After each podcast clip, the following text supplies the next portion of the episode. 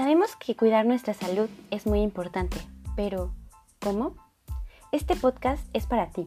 Se tocarán temas de salud física, salud mental y nutrición de la mano de una fisioterapeuta, una nutrióloga y una psicóloga que están para resolver todas tus dudas. Bienvenidos a Salud sin Censura.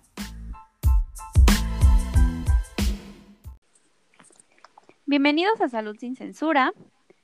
El tema de hoy que vamos a tratar es el de la ansiedad. Muy bien, chicas, este, ¿cómo están el día de hoy? Súper. Muy bien, muy bien. Qué bueno, es un día que es muy lluvioso, entonces pues si llegan a escuchar por ahí algunos truenos, pues ya saben que es porque nos está cayendo un diluvio ahorita a todas. Sí. Pues bueno, este vamos a hablar sobre la ansiedad.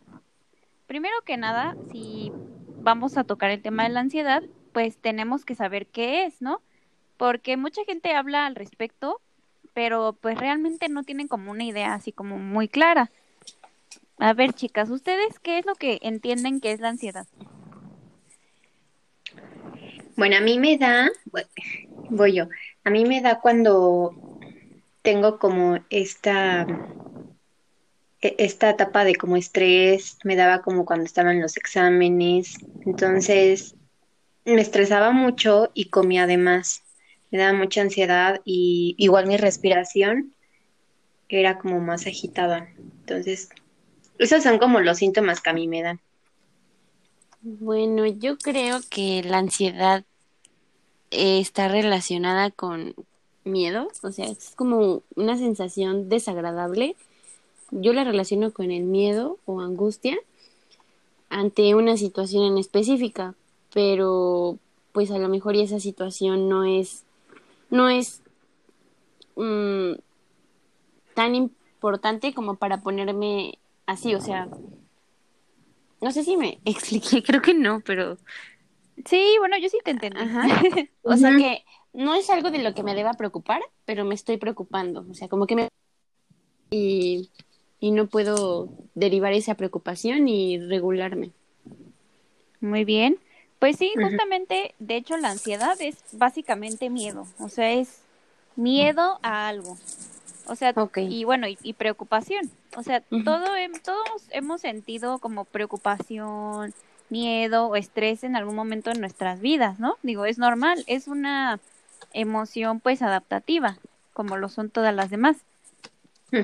Sobre todo, pues, cuando tienes que enfrentar algún tipo de, de situación que pueda resultar, pues, estresante, ya sea como, pues, como decía Meli, algún examen, o bueno, o sea, por ejemplo, a mí me pasaba que si tenía que exponer en las clases, pues me estresaba un buen, ¿no?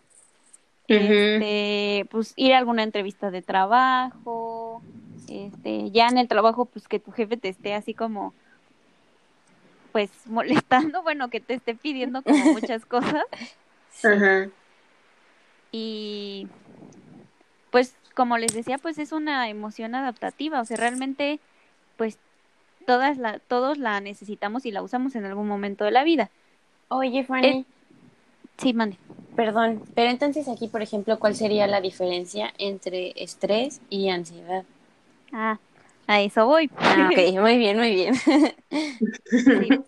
La este la preocupación, el estrés nos resulta útil porque pues nos ha- nos hace más productivos, ¿no? O sea, como que si, si a nosotros nos valiera que nuestro jefe nos esté pidiendo algo, pues seríamos como pésimos en nuestro trabajo, ¿no? O sea, sería como de que tengo que mandar este reporte, ay, no, luego lo hago y se nos iría el tiempo y así. Entonces, hasta cierto punto, el que nos estresemos, pues nos es útil. Ujú. ok. Sin embargo, pues llega un punto en que este estrés ya es demasiado, ¿saben? Ok. Y es cuando llegan los síntomas de la ansiedad. El gato. Perdón, es mi gato. Dinos, Meli, ¿cómo se llama tu gato? Se llama Robin y es una, es hembra. Ay, hembra. Sí, sí, Ah, sí. Luego se las enseño. Ah, muy bien. Luego subimos fotos Sí, las subo a Instagram. Para ponerle una cara a los maullidos. Sí, nuestro cuarto integrante. Ok. Oye, Fanny, pero hay niveles de estrés, ¿no? O sea, dices que el estrés es bueno, pero ya cuando hay niveles, eh, pues, demasiados de estrés, se eleva la hormona del cortisol y sabemos que esta hormona, eh, pues, está relacionada con el aumento del apetito, la falta de sueño, eh, varias complicaciones que, pues, no son sanas. Sí, claro. De hecho, o sea, el, el estrés ya se convierte, bueno, el estrés o la ansiedad ya se convierte en algo malo cuando realmente es desproporcionado al peligro que realmente supone la amenaza, ¿no? Es como lo que decía Katy, que pues así como de, no, pues es que me preocupo demasiado y la verdad es que ni siquiera es para tanto. Sí. Entonces ya es cuando, cuando realmente ya este, pues deja de ser como un estrés normal y se convierte ya en una ansiedad que pues no, ya no es adaptativa ni es funcional. Ajá, sí, sí, sí. El, este, se podría decir que ya podemos calificar dentro de una ansiedad desadaptativa cuando ya interfiere en nuestra vida normal, el, este, la ansiedad. Cuando, no sé, por ejemplo, nos da muchísima ansiedad, este, manejar y vivimos en una ciudad como Querétaro que no tiene buenos, este, transportes públicos o que no tiene como tantos accesos. Entonces, este, pues sí, ahí sí sería como que interfiere con mi vida, ¿saben? Porque no, o sea, no quiero tocar un carro y entonces tengo que caminar una hora para llegar a mi destino o más, o tendría que levantarme muchísimo más temprano para tener que irme en el camión, cosas así. Ok. Sí. Bueno, voy a poner un ejemplo, pero supongo que la ansiedad ya, o sea, cuando ya es desproporcionada es cuando te limita a hacer alguna de tus actividades de tu vida diaria, ¿no? O Sí. sea, yo recuerdo mucho un ataque de ansiedad que tuve hace un año, que yo me cambié de ciudad, entonces me fui a vivir a la Ciudad de México en enero y estaba mucho el tema de los feminicidios, sobre todo en el metro. Entonces, mucha gente empezó a mandarme mensajes, noticias y cosas de que cuídate porque hay muchos feminicidios, a tal grado que yo había planeado salir a pasear ese día y fue tanto mi miedo que me limitó por ver tantas noticias que no salí ese día. O sea, de verdad me dio tanto miedo que preferí quedarme en casa y ahí pues ya limitó mi actividad recreativa, al final de cuentas. Sí, de hecho, es un muy buen ejemplo y la palabra clave es limitó. Tú dices, me limitó. Y sí, justamente es- eso es este, pues el problema de la ansiedad, ¿no? O sea, que limita tu vida. Yo, por ejemplo, este, puse el ejemplo de los carros porque a mí no me daba miedo manejar en sí, pero recuerdo una vez también que fue, creo que un 15 de septiembre, eh, estaba en, ay, no me acuerdo dónde, pero el punto es que yo iba con mi papá, mi papá estaba como de copiloto y una señora se me cerró súper feo y me empezó como a gritar de cosas y yo pensé que mi papá se iba a enojar porque no estaba manejando bien, por así decirlo, y me dio un ataque de ansiedad. Entonces, en ese caso, pues el causante, o sea, la causa de mi ansiedad no fue tanto el hecho de manejar, sino el hecho de que mi papá se enojara conmigo. Y suelen ser luego así, les digo, o sea, me dio un ataque de ansiedad por algo que X, o sea, mi papá ni estaba enojado ni nada, pero yo ya me estaba imaginando así cosas horribles, ¿no? Sí. Sí, yo creo que es un poco diferenciar eh, la ansiedad, ¿no? Cuando te da ese tipo de ansiedad, como dicen, si es pasajera o si es algo que ya está dentro de tu vida, o sea, convives diariamente con ella. Ajá, sí, de hecho luego hay mucha gente que, que vive con esta ansiedad desproporcionada y ni siquiera se da cuenta porque ya la tienen, pues ahora sí que normalizada o muy interiorizada. Sí, y o sea, es un tema muy importante porque, bueno, al menos en un 14% de la población sufre de ansiedad. Entonces, la primera causa de discapacidad, por así decirlo, psiquiátrica, psicológica, es la depresión y la segunda es la ansiedad. Entonces, yo creo que ahorita pues igual también va a tener un aumento esta, esta este padecimiento. Sí, es que pues es normal porque o sea, que haya como tanta gente con ansiedad, debido a que pues el estilo de vida que, que llevamos actualmente pues es así como muy estresante, ¿no? O sea, tenemos este, trabajos y pues, hasta el simple hecho de trasladarnos de nuestra casa a nuestro trabajo nos puede resultar estresante porque hay muchísimo tráfico. Por ejemplo, aquí en Querétaro pues llueve mucho y pues el tráfico realmente se, se embrutece, ¿no? Y hay muchísimos, este, luego accidentes. Y pues simplemente el estilo de vida que llevamos pues no, no favorece a que nosotros estemos tranquilos. Sí. Sí, sí, sí. Y más ahorita con todo lo que estamos pasando, volvemos a lo mismo. Sí, ¿no? El nivel, ajá, el nivel de estrés y de ansiedad pues aumenta. Sí. sí, porque hay una incertidumbre, o sea, la gente no sabe pues, ¿qué va a pasar, no? O sea, no saben qué dicen, ¿qué tal si me voy a enfermar? ¿Qué tal que se enferma alguien conocido? Este, o a otras personas les preocupa, bueno, y este, pues es que mi negocio tuve que cerrar tres meses y ahorita ya abrí otra vez, pero pues tal vez no tengo tantos clientes como antes, o sea, pues es muchísimo, no saben, bueno, ya se sabe que va a haber una vacuna, pero quién sabe si realmente vaya a ser efectiva, este, en cuánto tiempo la vayan a distribuir. Realmente hay muchísima incertidumbre en, pues, en lo que estamos viviendo actualmente. Sí, sí, sí.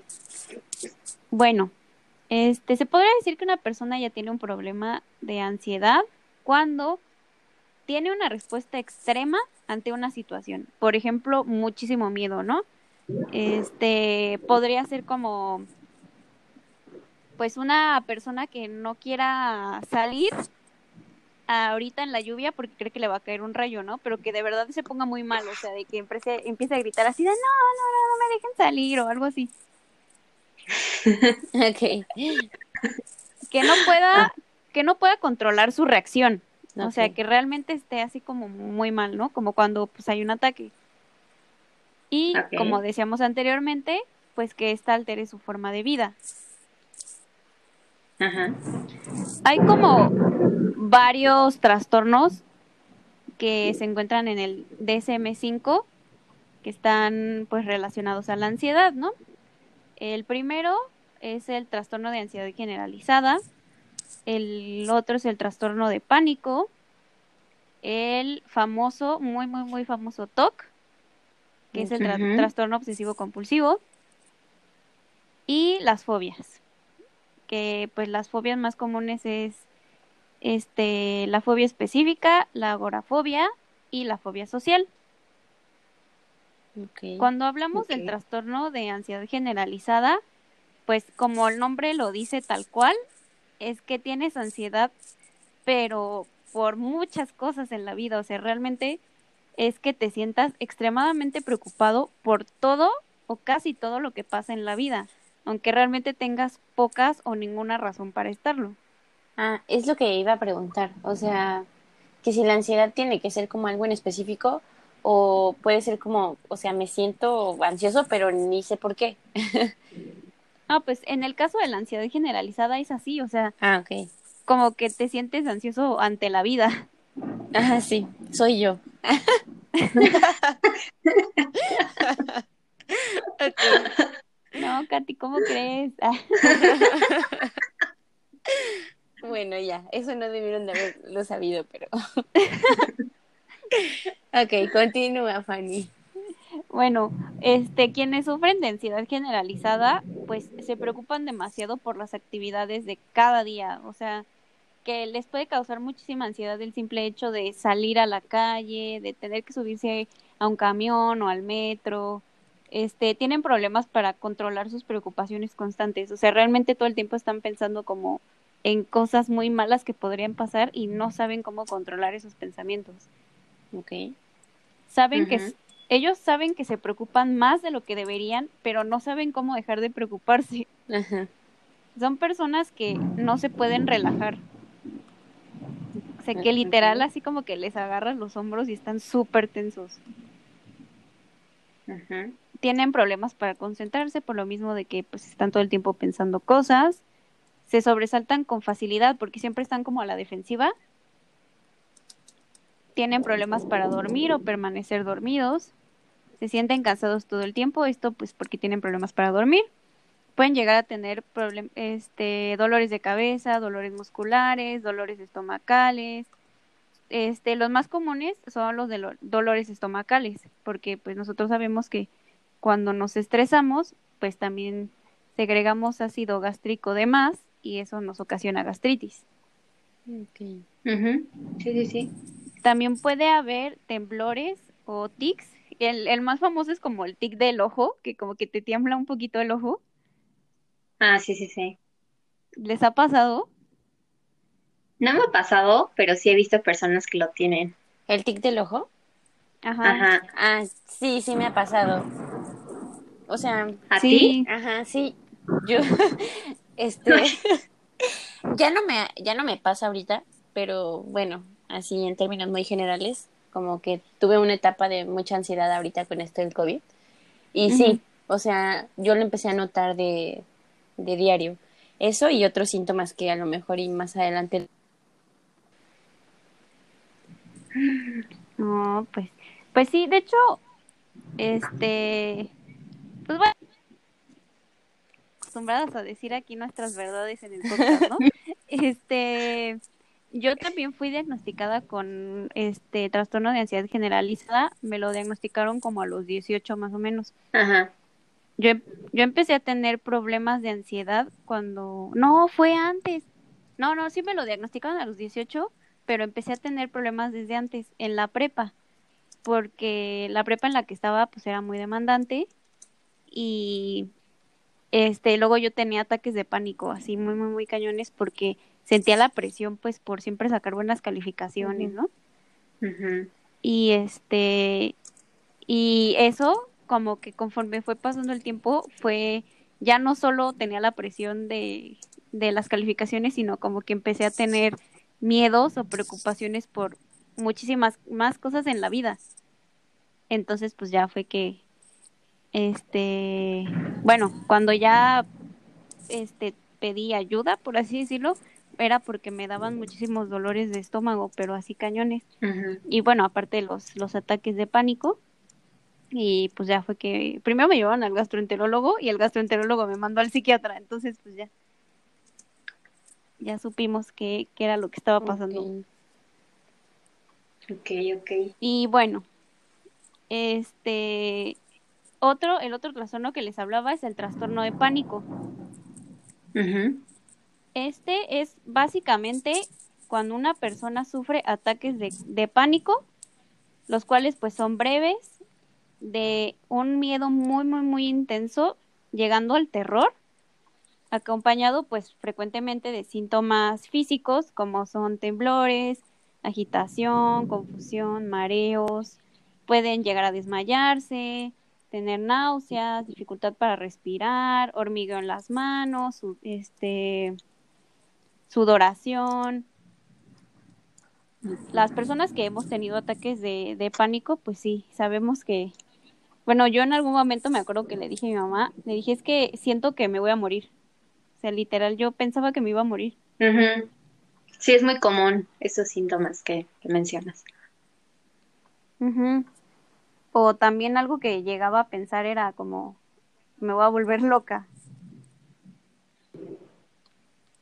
Sí, yo creo que todos pasamos. ¿Alguien alguna vez? Ajá. Sí, yo creo que todos pasamos por esas etapas, ¿no? Yo también tuve unos ataques de ansiedad, pero obviamente acudí porque ya no los pude controlar yo. O sea, ya no era por mí misma, sino ya era algo interno, o sea, como que, sabes, ya cuando ir con un profesional, ¿no? O sea, yo no, o sea, yo no puedo. Y ya pues tuve que acudir con un psicólogo y con, final de la salud, un psiquiatra. Ajá, pero sí. es muy común. Sí, realmente es más, es más común de lo que creemos, o sea, como que a uno le da y piensa así como de, ay, de seguro a, nadie más de mi círculo cercano le pasa, pero no, o sea, ya cuando te pones como a platicar al respecto, le pasa a muchísima gente. Sí, sí, sí. Es muy común. Y bueno, este, pues esto es básicamente que una persona sufre como muchos ataques de pánico, así como muy constantes. El TOC, como les decía, pues es el más famoso, ¿no? Este, hay hasta películas y, y series y todo que, que lo que tocan el tema del TOC. Ajá. De hecho, bueno, unas películas, una muy buena que, que a mí me gusta mucho que donde hay un personaje que tiene obsesivo compulsivo, es una que se llama este As Good as It Gets.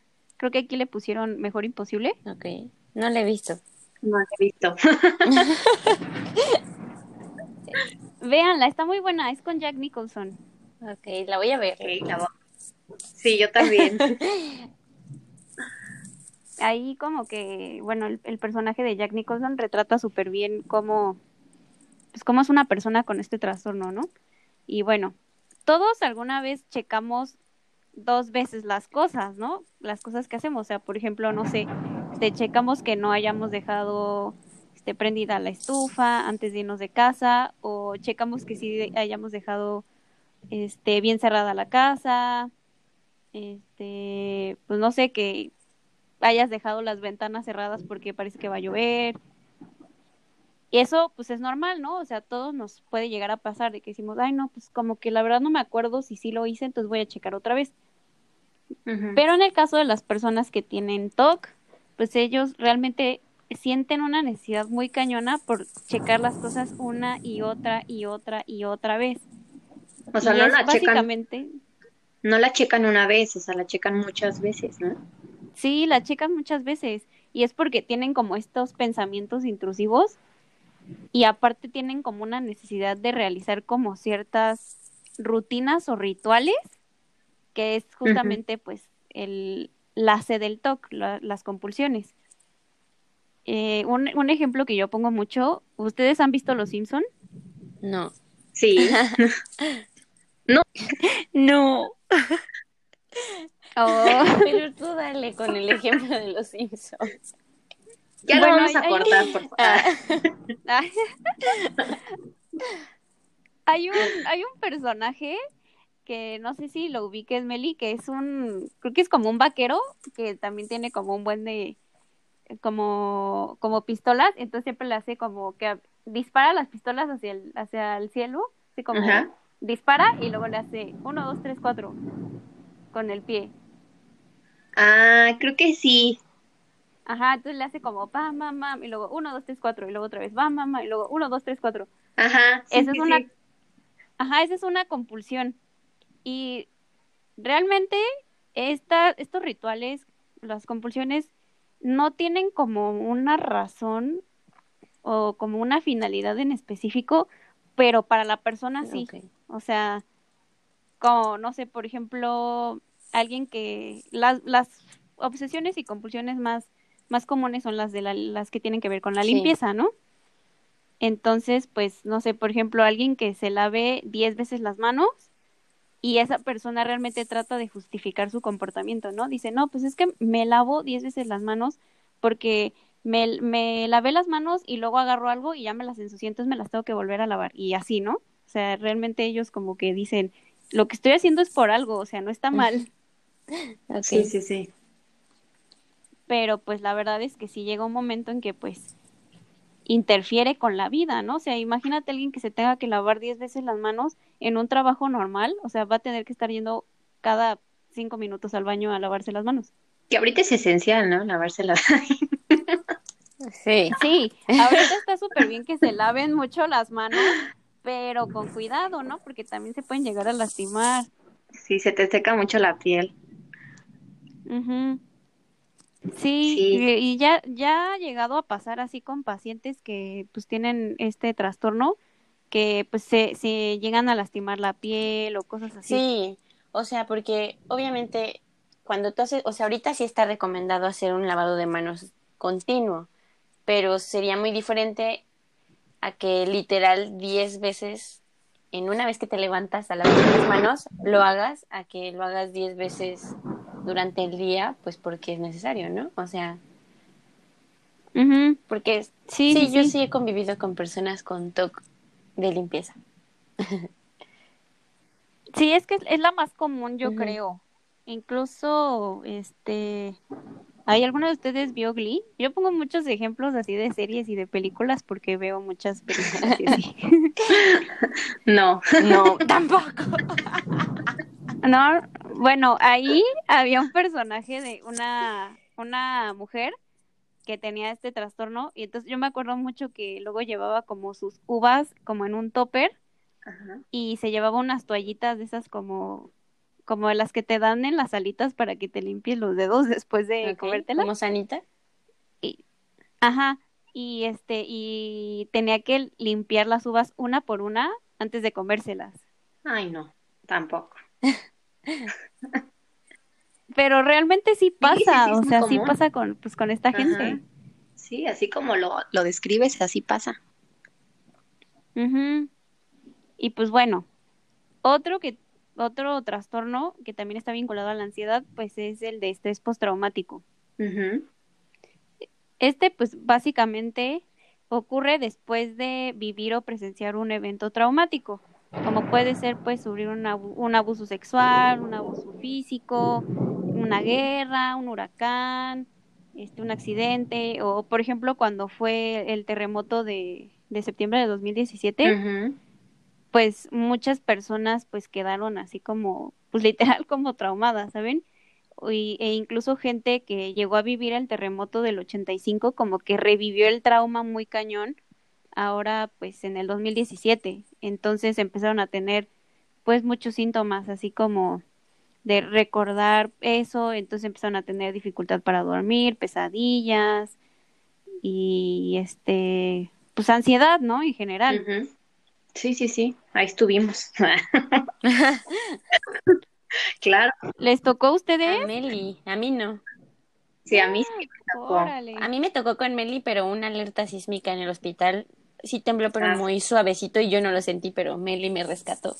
Ah. Yo era, yo era muy primeriza en eso, pero sí, sí se vio en la alerta que la gente estaba ya muy estresada y, o sea, hasta una señora me gritó en el momento y fue como, ok, tranquila, pero sí, sí pasa.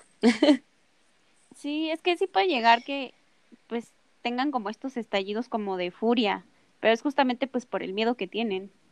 Sí, claro, pero pues es algo que la naturaleza no tiene control, o sea, pues es adaptarte, ¿no? Porque pues también si sufres esos episodios de crisis y, y de, pues, de ponerte mal, o sea, es de es algo cotidiano que pasa en tu vida.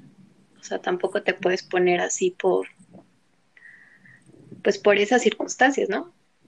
Bueno, ya, yo lo digo otra vez porque no vivo allá, ya estoy un poquito más tranquila, pero pues igual la gente que está yendo allá, pues en cualquier momento, pues es como esa, esa alerta, ¿no? Que siempre tienes que estar y, y pues es feo. Sí. Sí, yo, yo la verdad, o sea, hay tres razones muy grandes por las que no me iría a vivir a la Ciudad de México y son este la inseguridad, el tráfico, aunque en Querétaro ya también está horrible, y este y los temblores, o sea, de verdad a mí sí me da muchísimo miedo. Sí, mira, la primera, los temblores, ya salimos de tema, ¿no? Sí, ya, sí. Mira, los temblores, pues es algo, como te digo, que no puedes controlar. Y luego el tráfico, puedes vivir en una, eh, pues en, una casa o, en un departamento que esté cerca de donde tú trabajas o donde estudias. Esa fue mi experiencia, entonces no se me dificultó tanto el tráfico. Y la otra me dijiste la inseguridad, ¿verdad? La inseguridad. Sí, pues es algo que también pues no está en tus manos. Ajá, pero pues, eh. bueno, regresando al este, el estrés postraumático, yo me, o sea, como, como lo visualizo muchísimo, es como si fuera como un, un loop, un, un bucle en el tiempo, en el que estás como siempre viviendo y reviviendo y reviviendo y reviviendo como lo que te pasó. Ajá. Yo me acuerdo que alguna vez cuando estaba en la universidad vi un caso de una niña que pues con las inundaciones que ya ven que aquí en Querétaro se inunda muchísimo, este una vez se inundó su casa. Era una niña, o sea, como de 12 años. Y para ella fue muy traumática esa situación de que su casa se inundara, o sea, al, al punto de que pues muchas cosas en su casa se echaron a perder, ¿no? Entonces ella siempre que escuchaba que iba a llover o que veía nublado, ya empezaba en ansiedad porque decía, va a llover y se va se va a inundar otra vez mi casa y nos vamos a tener que salir y se va a echar a perder mi tele o que nos, o cosas así, ¿sabes? Ujú. Ay, qué feo. Bueno, ajá, y bueno, las otras pues son las fobias. Estamos un poco más este familiarizados con las que son las fobias, ¿no? Luego las, las hemos escuchado muchísimo. Sí, hay la fobia de, Es- bueno, yo he escuchado como que le tengo fobia a las arañas o le tengo fobia, o sea, un temor, ¿no? Ajá, es como un temor como excesivo. Sí, sí, muy común. Yo tengo tripofobia. ¿Qué es eso, Katy? Ah, yo también lo tengo, es Ay, es que esto me da cosa de explicarlo, pero es como Sí, una acumulación de muchos puntos en una superficie. Ay, no, ya. Cambiemos el tema. Sí, no. Ay. Sí. A lo mejor ustedes no han visto las termitas, las de, ya ves que cuando hay madera, madera natural, este, pues las termitas se comen esta madera. Y yo hace poco vi las termitas igual, o sea, son como muchos puntitos. eh, No, ya, ya, eh. No, no. De solo pensarlo me da así Sí, te lo juro, como yo no en la cabeza. A mí no hasta sé. se me baja la presión cuando veo ese tipo de imágenes. Ya, cambiemos. Sí, no es horrible. Pero bueno, entonces, pues esas son las fobias, ¿no? Las específicas. Y las otras dos, pues que son así como muy comunes, es la agorafobia, que este, pues es básicamente la fobia a salir de tu casa. Que, bueno, ahorita con lo del coronavirus, yo creo que este, como que lo, lo veo así como relacionado, ¿no? Como que es un miedo. Digo, ahorita ya, no, ahorita ya hay un buen de gente que ya le vale y, y sale como si nada, pero al principio sí había como mucha gente que le daba mucho miedo hasta incluso salir de su casa, ¿no? Sí. Me incluyo. Y y la otra pues es la fobia social, que es pues esa ansiedad que te causa el estar en situaciones sociales, como puede ser estar en una fiesta y pues tú el simple hecho de que alguien te esté hablando te es muy estresante. Esa también es muy común, aunque sinceramente no conozco a nadie que, que le pase. No tampoco. Pues ni yo, ¿eh? Y bueno, ¿qué áreas cerebrales están implicadas en la ansiedad? Pues bueno, estudios muestran que no existe como una región única y específica encargada pues de la ansiedad, tampoco como que un sistema único de neurotransmisión. Sin embargo, pues existe un gran número de centros nerviosos que participan en, en la producción y modulación de la ansiedad en el cerebro. Estos son, pues en su mayoría, zonas que forman parte del sistema límbico. Se encuentran implicadas diferentes zonas cerebrales como la amígdala, el cuerpo estriado ventral, el hipotálamo, las regiones pues, de la corteza, cingulada anterior y más términos que, que dan mucha hueva. Pero bueno, hablemos de la importancia del hipocampo y la amígdala, porque son las zonas en las que más se centra, ¿no? Ajá. La primera, o sea, la amígdala, pues es una estructura localizada en el lóbulo temporal que está relacionada con la supervivencia y el miedo. O sea, que si nos encontramos pues ante factores externos que pudieran ser una amenaza para nosotros, ya sea pues no sé, que nos vayan a asaltar o este una araña o cosas así, pues la amígdala se activa y nos indica que pues tenemos que alejarnos, ¿no? Que ahí hay, hay una amenaza. Esto, pues, como les comentaba anteriormente, pues es mera supervivencia. O sea, si esto no funcionara nuestro cerebro, pues imagínense, andaríamos por la vida así como metiéndonos en un buen de riesgos. Sí, sí, sí. Y bueno, sumado a esto, también está relacionada con, pues, con las respuestas emocionales y el reconocimiento de las expresiones faciales, teniendo pues un papel muy claro en la formación y recuperación de los recuerdos que están relacionados con el miedo. Esto tiene que ver pues con el estrés postraumático. Por eso pues nos puede llegar a pasar que nos pasa como pues como lo que decíamos del sismo, ¿no? La gente lo, lo vivió en el 85 y pasa en el 2017 y luego luego se activa, ¿no? Ese recuerdo y pues las reacciones de huida. Sí, sí, sí. La amígdala recibe la entrada de otras estructuras como el hipotálamo, el tálamo y el hipocampo. Este último es importante en la consolidación, perdón mi dislexia, de la memoria y el aprendizaje, que pues tiene la función de almacenar los sucesos peligrosos en forma de recuerdos para poder evitarlos en situaciones futuras. Entonces, pues, el miedo es meramente este adaptativo, ¿no? Pero pues como les comentaba, hay que tener miedo con medida, ¿no? Sí. Oye, Fanny, ¿y qué otras terapias puede, o sea, una persona que tiene estrés o ansiedad, qué, qué podría hacer, ¿no? O sea, para no tener estos episodios tan frecuentemente. Pues eh, en el en el tema de, de, la ansiedad, pues se habla mucho de una terapia psicológica que se llama terapia cognitivo-conductual. las, las bases de esta terapia es pues básicamente unir pues lo conductual, literal, así como dice el nombre, ¿no? O sea, las conductas con lo cognitivo y este cuando se trabaja la ansiedad se trabajan mucho los pensamientos intrusivos que es pues justamente estos pensamientos que pues que nos causan esta esta reacción no que es este pues es básico. El punto es que siempre vamos a tener como muchos estímulos externos que nos pueden causar miedo.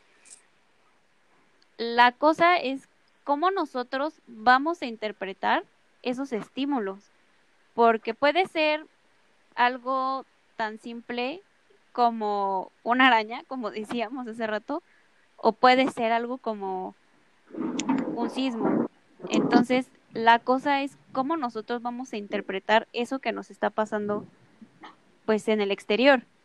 Y la terapia cognitivo-conductual justamente en lo que se enfoca es en tratar, tratar de reestructurar estos pensamientos que tenemos para que nosotros veamos las situaciones de diferente manera. Ok. No sé si me expliqué. ¿Puedes poner un ejemplo así chiquito para entenderte un poco mejor? Mm, sí. Por ejemplo, eh, algo, una técnica que los psicólogos usamos mucho en terapia es el debate, le llamamos debate socrático, ¿no? Un, un, pensamiento intrusivo que podríamos tener sería, este, no sé, a ver, díganme ustedes un ejemplo de un pensamiento intrusivo, algo que mm. les cause ansiedad. Pues podría ser algo así como el que temas a la crítica, pero en exceso, ¿sabes? O sea, al cierto punto de que te limite a no trabajar. O sea, como la falta de confianza en tus conocimientos que te genera miedo el ponerte a prueba con los demás y que te critiquen. Ah, ok. Este, sí, ¿no? O sea, podría ser que los pensamientos que tienes en ese momento, pues son, este, me van a, me van a, se van a burlar de mí, van a pensar que, pues que no soy lo suficientemente capaz, que no lo estoy haciendo bien, pero tú tienes, bueno, junto con ayuda del, del terapeuta, tienes que buscar evidencias del entorno que nos estén diciendo lo contrario de lo que nosotros estamos pensando, ¿no? Ok. Entonces, digamos, no sé, por ejemplo, que la persona que tiene ese pensamiento está presentando su tesis, ¿no? Y entonces empieza a pensar en, en momentos antes de la presentación, no, pues es que me van a decir que está súper mal, este no me la van a aceptar, no me voy a poder titular, porque luego aparte estos pensamientos pues escalan, ¿no? O sea, escalan desde Sí. eso hasta cosas mucho más graves. Entonces, podría ahí debatirse esta idea con el, bueno, ¿cómo han sido las pues las críticas o las asesorías que has tenido anteriormente con tu asesor de tesis, ¿no? Y entonces ya esta persona podría decir, no, pues han sido buenas o en general he tenido como comentarios positivos y entonces ya dirías como, bueno, entonces, ¿por qué crees que te va a salir mal o que lo vas a hacer Ajá, mal te da mal. si siempre te ha ido bien, ¿no? Ok. Qué interesante. Sí. Para ti, Katy. Ajá, de hecho, justamente por eso lo pensé, por lo que decías de la tesis. Ya luego les cuento mis demás cosas, problemas No aquí. en- no aquí para exhibirme. Pero bueno, muy bien, me parece bastante interesante, Fanny. Creo que es un tema que a todos, todos deberíamos de tratar, porque en algún momento, como dice Meli, se presenta, ¿no? Sí, claro. Entonces, ah, muy bien. ¿Y qué Bueno, más, yo voy- Fanny? Ah, tú di, tú Ya di, no hay- Fanny. Ah, ya no hay nada más bueno, que nada agregar. más, nada más Ajá. quiero terminar diciendo que mediten. Ah, este, Yo a todo el mundo le digo que medite porque de verdad es, es una pues, herramienta increíble. O sea, pues básicamente lo que logras con la meditación es llevar pues tu atención al aquí y a la hora, ¿no? Y como se centra mucho en la respiración, eso te ayuda muchísimo a relajarte. De verdad que es increíble. Entonces, sé que muchas personas dicen, ay, pero yo no sé meditar y que no sé qué, pero realmente no necesitas saber. O sea, ya hay muchísimas aplicaciones, hay incluso podcasts que tienen meditaciones guiadas, videos en YouTube. Se puedes escoger uno que te llame la atención y ya, o sea, se los juro, ayuda muchísimo. Igual podemos recomendar unos tres, ¿no? Unos tres podcasts, podemos recomendar ¿Alguna algún aplicación? libro. Ajá, Ujú. aplicación. Sí, sí, sí. Lo subimos tenía- a las redes.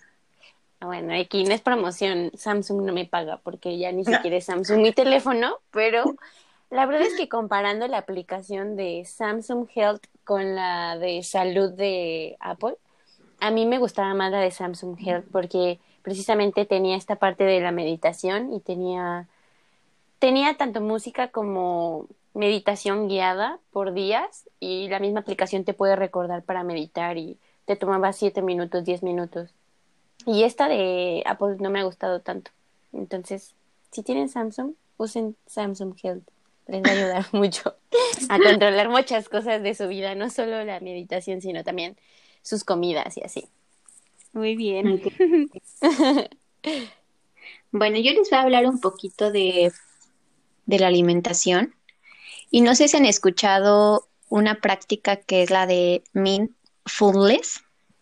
Sí, Ah, bueno, de, ¿de qué has escuchado, Fanny? bueno, yo tengo entendido que es algo así parecido como a la meditación, ¿no? Es de atención Sí. plena. Ajá, de, con- de conciencia plena, ¿no? Ajá. Sí, sí, sí. Eh, pues, es una práctica para tener pues una alimentación como más consciente. O sea, poner atención en lo que estás comiendo, poner tus cinco sentidos y poner, eh, como dije, poner toda la atención en lo que estás haciendo.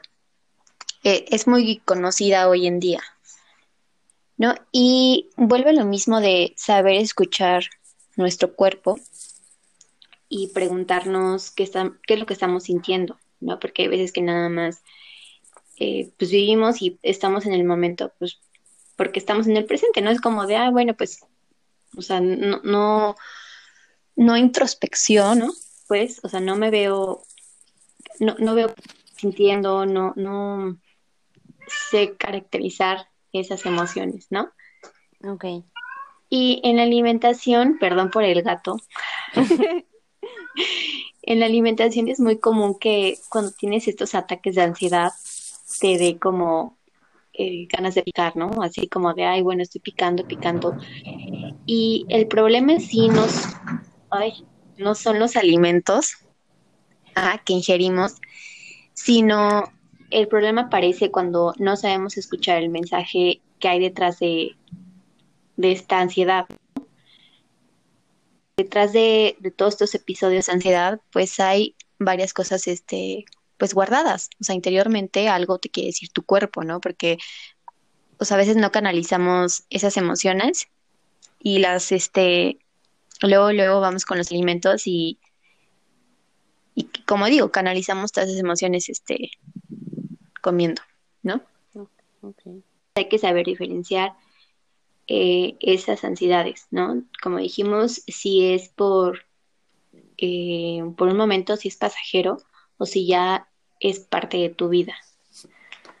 Ajá. También ah, sí. hay algo que se conoce como el hambre emocional y eh, es una respuesta, se podría decir, de cómo estamos internamente. Si estás deprimido o, es, o o, este, o te sientes mal, habrás más apetito o habrá menos apetito. Uh -huh. Es muy común que te dé más apetito, ¿no? Como que te dan ganas de comer alimentos calóricos, ¿no? O sea, con helado, con unas galletas, con refresco. Uh -huh. Ajá, sí. Porque sientes esa ansiedad. Sí, ¿no? Como el típico ejemplo de que acabas de cortar con tu novio y te dan ganas de ir a comprarte un helado así súper chocolatoso. Ajá, sí, sí, sí. Y ver una película así, típico, ¿no? Ajá. Y llorar. Para canalizar la emoción. o sea, se vale hacer eso, pero no que ya sea parte de tu vida, ¿no? Y, y que saber. No seas... Ajá.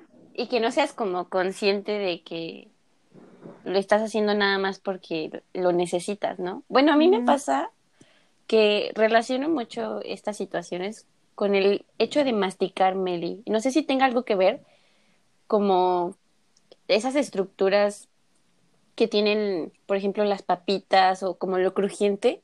Ajá, lo fibroso. Y, ajá, y como que el masticar más rápido al momento de comer como que se canaliza un poco esa cuestión de ansiedad, pero no sé qué tenga que ver como, o si tenga que ver algo, o, se, o solo me pase a mí, no sé.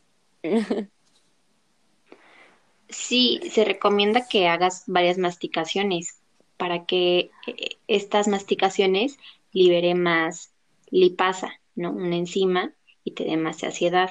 Ok. Entonces, como dije, tienes que estar en tus cinco sentidos, o sea, nada de ver la tele o ver el celular cuando estás comiendo, no, o sea, poner como tus cinco sentidos en lo que estás haciendo. Uh -huh. Uh -huh.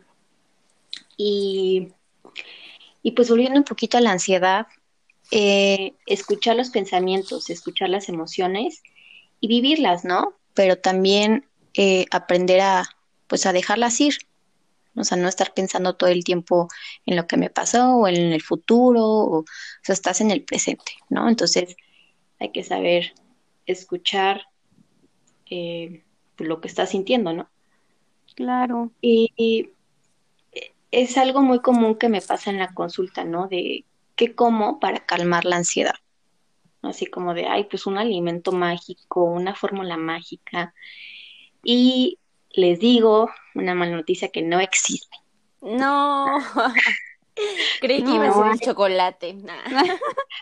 hay consejos, o sea, hay muchísimas recomendaciones y consejos que te podríamos dar, pero si tú no resuelves ese problema interno, porque es un problema, o sea, yo lo considero como un problema, va a seguir la ansiedad ahí.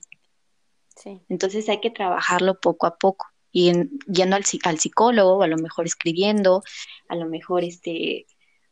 Eh, yendo al fisio. Ah, ah. Sí, claro, haciendo ejercicio. Haciendo ejercicio, sí. Ahorita les voy a contar. Yo. y yo entendí fisio, yo como. Entonces, eh, pues es eso, ¿no? Trabajar en, en ti, porque siempre buscamos como una solución para cambiar, para calmar, cambiar, ¿eh? calmar, perdón, la ansiedad con los alimentos. Sí. Ajá. eh, Bueno, ahorita, ahorita que comentabas eso como del hambre emocional, me acordé que a mi mamá le encanta ver los programas esos como de las personas que son, bueno, que tienen obesidad y que quieren bajar de peso. ¿Kilos mortales? Ándale, esos. A mi mamá le encanta, sí, le encanta. Y he visto en los, en los episodios que casi siempre el doctor que, pues, que los opera, los manda con Ajá. el psicólogo. Porque, Claro. ajá, o sea, como que muchas veces, como que todo lo que comen, pues tiene como una connotación emocional. Sí, todos tus pensamientos están ligados a, a tu flora intestinal, a tu aparato gastrointestinal, ¿no? Entonces, no sé si te ha pesado que pues estás muy estresado típico y sientes, o sea, te inflamas así de repente, ¿no? Y es lo mismo de la colitis, colitis nerviosa, gastritis. Entonces, todo lo que pensamos está muy relacionado con, con este, nuestra función gastrointestinal.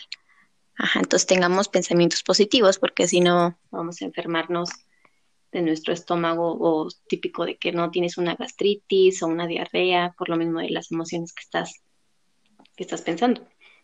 Sí, claro. Y, y pues sí, yo también les voy a eh, pasar unos consejos. Como les dije, no hay como un remedio ni una receta mágica, pero podría trabajar con ustedes algunos consejos, ¿no? Que a lo mejor, como dijiste, el chocolate, a lo mejor el agua mineral, yo siempre les recomiendo, a lo mejor, eh, no sé, de estas tortitas de, de mm, arroz inflado, es muy común, ajá, algo crujiente que te dé esa saciedad, así como de que estás eh, teniendo algo en tu boca. Entonces, yo se las subo, las vamos a publicar eh, en Instagram y en Facebook. ¿Y qué otra cosa? Ok. Muy bien, ya espero yo que nos pases los tips. Me interesa.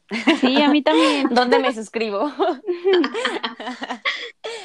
bueno, pues yo les voy a hablar este, sobre cómo puede estar relacionada la fisio con estos trastornos de ansiedad. Realmente como que no es tan común, o aquí- al menos aquí en México no es tan escuchado, o los pacientes no se derivan, los pacientes psicológicos, psiquiátricos no se derivan tanto con el fisioterapeuta. Sin embargo, es súper importante y les voy a decir como dos cosas bien rápidas. Nada más que antes de eso, les voy a explicar, bueno, mencionar los síntomas que tenemos cuando tenemos esto, los síntomas que se presentan cuando tenemos trastornos de ansiedad o episodios de ansiedad, como lo son las respiraciones cortas, rápidas y superficiales, que a esto se le conoce como hiperventilar. Nosotros tenemos un ciclo de respiratorio normal que está conformado por una inspiración, que es cuando metemos aire, y una expiración cuando sacamos el aire. La respiración, así en términos como bien generales, pues nos ayudan básicamente a meter oxígeno y sacar dióxido de carbono. El oxígeno nos va a ayudar, va a ser el como el motor para poder hacer el metabolismo. Entonces, si no tenemos oxígeno, pues nuestro cuerpo no puede tener un buen metabolismo. Y entonces se reduce ese, ese metabolismo aeróbico que está relacionado con el oxígeno y hacemos más metabolismo anaeróbico y se, se producen más sustancias que causan más toxicidad en nuestro cuerpo, por así decirlo. Entonces, por eso nosotros hacemos una expiración, porque sacamos principalmente dióxido de carbono, que es lo que produce este metabolismo. Entonces, cuando hay ansiedad, pues este ciclo de respiración es, se cambia y genera pues esos síntomas que llegamos a tener, como por ejemplo la sensación de falta de aire, el dolor de pecho, el aumento de la frecuencia cardíaca, eh, igual dolor de cabeza, y todo va a estar relacionado principalmente pues porque no estamos haciendo una respiración efectiva. Entonces, aquí pues lo recomendable es como había dicho Fanny hacer respiraciones, que es en lo que se basa eh, los ejercicios de meditación o también algunos ejercicios de yoga, por ejemplo. pero la base de eh, tratar de controlar los niveles de ansiedad es en mejorar la respiración, en donde pues esta respiración tiene que ser caracterizada por una respiración suave, lenta, regular y en una buena postura, porque también el adoptar diferentes posturas va a influir mucho en cómo va a entrar el aire a nuestro cuerpo. Entonces, por ejemplo, si yo hago una respiración más superficial, nuestros pulmones tienen más sangre como en la base de nuestros pulmoncitos. Entonces, si yo hago una respiración superficial, literal es como un tubo y ese aire no va a pasar hasta la base. Entonces, no va a haber ese intercambio de gas que les digo y se va a quedar arriba en donde casi no hay sangre y por lo tanto la respiración no va a ser efectiva. Entonces vamos a tener esa acumulación de metabolitos que no queremos y nos, nos ocasionan estos síntomas que genera la ansiedad. Entonces aquí yo como recomendación, pues ponerse atentos en cuanto al, hay una situación que te esté estresando y poner atención inmediatamente en cómo estoy respirando. Nuestra respiración principalmente tiene que venir del diafragma, que es un músculo que nos va a ayudar a es un músculo muy fuerte que nos va a ayudar a meter todo ese aire que les menciono. Pero normalmente no lo hacemos y sobre todo las mujeres. Está muy relacionada con que nuestra respiración es como más del tórax, más del pecho.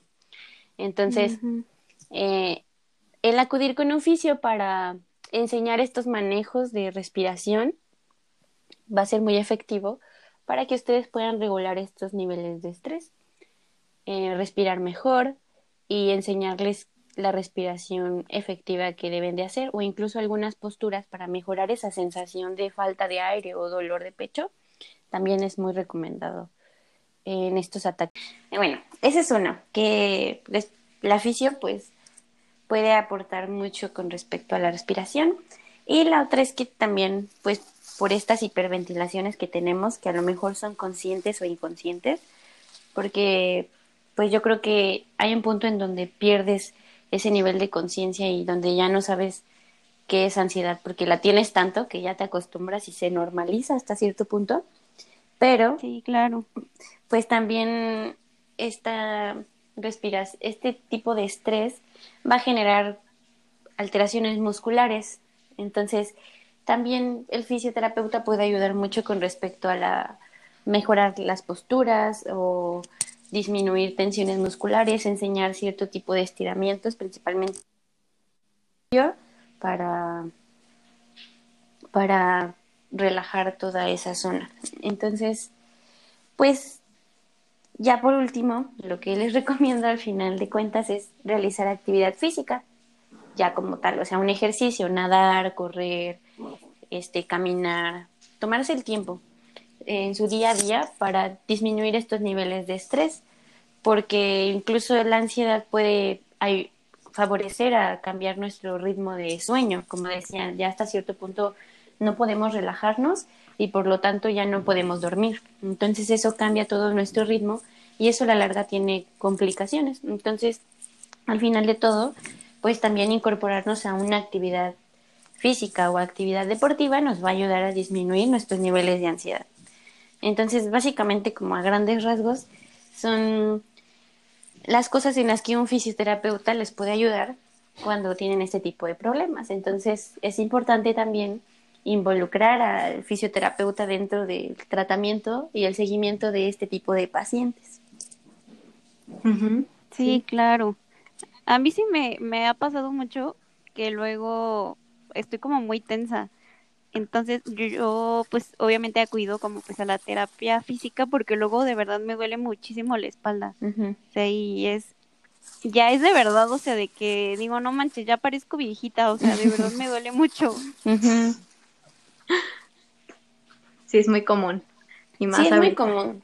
Sí, y realmente, o sea, bueno, no sé, el fisio aquí en México está visto nada más como cuando hay alguna lesión como física, como un esguince, una caída, una fractura, pero realmente también podemos acudir para prevenir este tipo de cuestiones, dolores que no deberían estar para que te ayuden a comprender tu dolor y a prevenirlo y a prevenir también lesiones futuras. En otros países, principalmente en España, sí está ya la fisioterapia como una especialidad en fisioterapia en salud mental.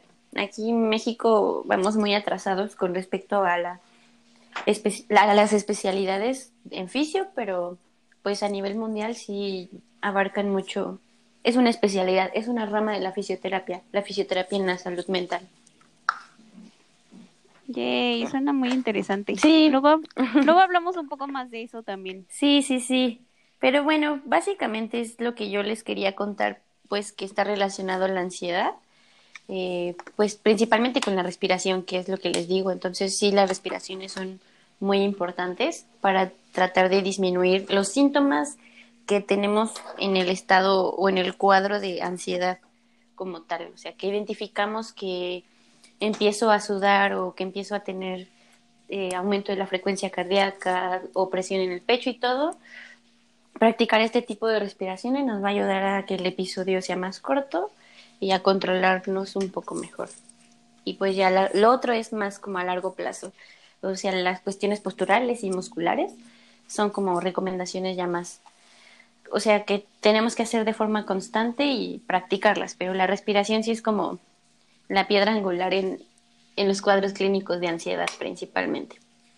Sí, típico de que, ay, no, te enojas y cuenta hasta tres o, esto de relájate, date un break, sale mucho que los chocolates y eso, ¿no?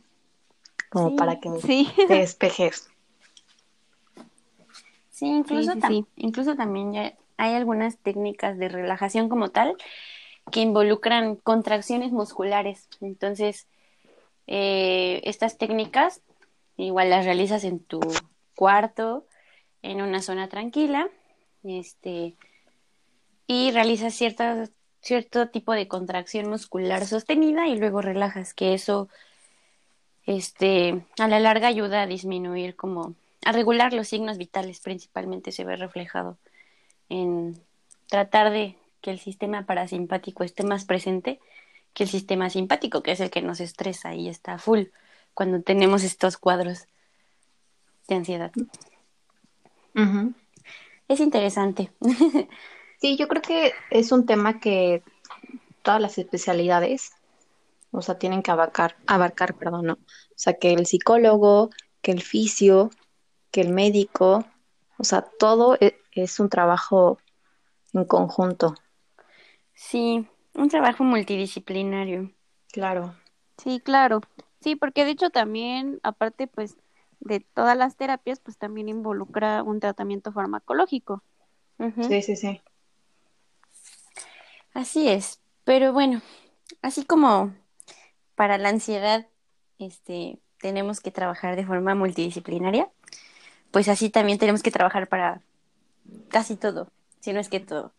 Entonces, para el podcast eh, también. para el podcast, exacto. Obvio. bueno, aquí ya nada más voy a hacer el comentario de nuestro siguiente podcast para que lo escuchen. Creo que es un tema también muy interesante, como todos los que hemos abarcado. es sobre eh, la salud dentro del hospital, la salud intrahospitalaria. Creo que eh, hay mucho de qué platicar y que también es importante, y bueno, al menos ahorita en fisioterapia también se está viendo la importancia del rol del fisioterapeuta dentro de del hospital, de la unidad de cuidados intensivos y demás. Entonces, pues escuchen nuestro siguiente podcast la próxima semana. Esperemos que, no esté lloviendo. Sí, que, no, se vaya la luz. Fue un día muy caótico. Así como la ansiedad luego nos pone caóticos. Estuvo ad hoc el día. Sí, sí, sí. Aparte es lunes y es fin de mes, quincena. un caos. Sí. Uh, quincena. Bueno, también los quiero invitar a que nos sigan en nuestras redes sociales. Estamos en Instagram y en Facebook como Salud Sin Censura para que nos sigan y nos comenten cualquier duda que tengan. Vamos ahí a estar subiendo algunas cosas como recomendaciones que dijimos hoy, entonces no se lo pierdan.